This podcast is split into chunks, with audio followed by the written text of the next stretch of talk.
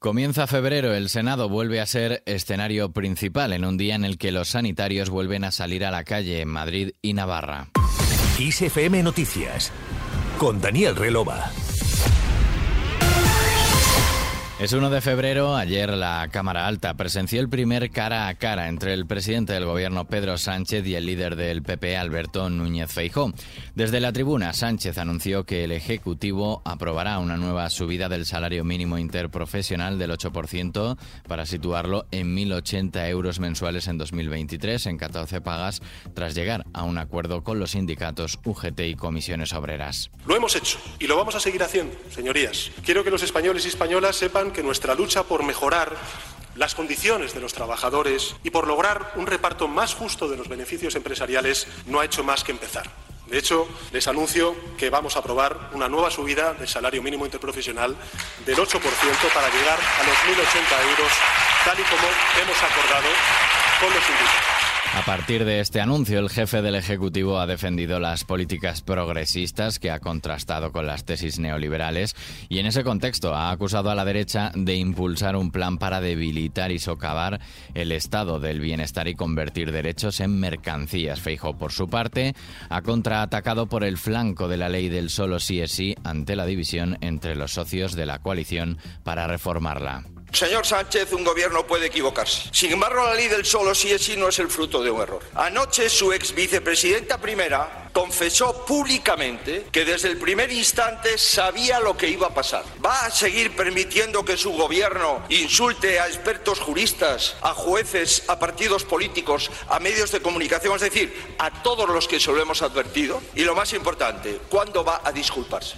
En ese cara a cara, Sánchez eh, incidió, entre otras cosas, en el incumplimiento por parte del PP de tener bloqueado el Consejo General del Poder Judicial, mientras Feijó se refirió a todos los ministros que ha cesado Sánchez en cuatro años y denunció el triunfalismo del gobierno respecto a la economía. La cita de hoy en el Senado es diferente. La Comisión de Igualdad de la Cámara Alta estudiará la reforma de la ley del aborto y la ley trans, así como los vetos presentados por PP y por Vox y y las centenares de enmiendas registradas con el fin de que ambas leyes queden listas para el debate en pleno la próxima semana. Y la prometida conocida como Ley Mordaza puede estar al borde de quedarse en el aire después de que los seis partidos comprometidos en cambiar la norma de 2015 no hayan sido capaces, tras más de un año de negociaciones y 40 reuniones, de llegar a un acuerdo, mientras ya se acusan mutuamente de ser responsables de ese previsible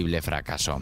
Más cosas, la sanidad pública sale a la calle en Madrid y Navarra. Los sanitarios de ambas regiones mantienen sus huelgas activas con el fin de conseguir mejoras en las condiciones laborales y en la asistencia que prestan a los pacientes. En Cataluña, sin embargo, ya no habrá paros tras el acuerdo alcanzado ayer. Por otro lado, Comisiones Obreras de Madrid ha convocado una protesta ante la Consejería de Políticas Sociales y Familias para denunciar la situación insostenible de dos residencias públicas gestionadas por la empresa Centenary Salud con deficiencias graves denuncian que afectan a cerca de 400 residentes y trabajadores. Concentraciones también en Francia, pero por la reforma de las pensiones. Más de medio millón de parisinos se manifestaron ayer en la capital del país, según datos de los sindicatos, para protestar por segunda vez en apenas dos semanas contra la reforma de las pensiones promovidas por el gobierno de Emmanuel Macron y en la que se incluye, entre otros puntos, elevar la edad de jubilación hasta los 64 años.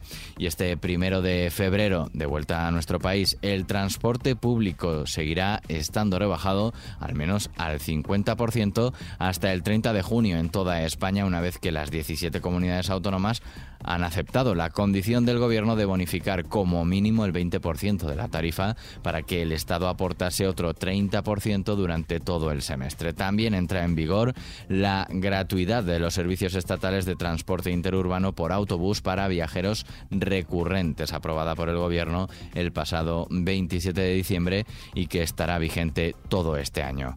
Terminamos con Elton John.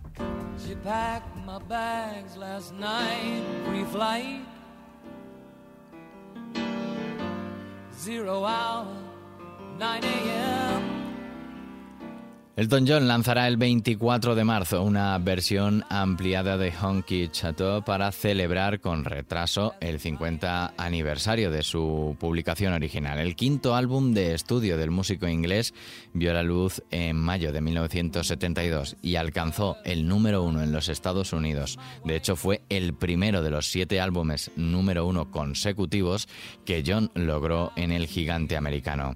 De ahí surgen exitosos sencillos como este Rocketman que escuchas o Honky Cat.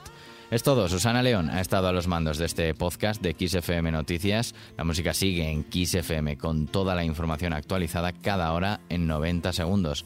Un saludo de Daniel Relova, que pases un buen día.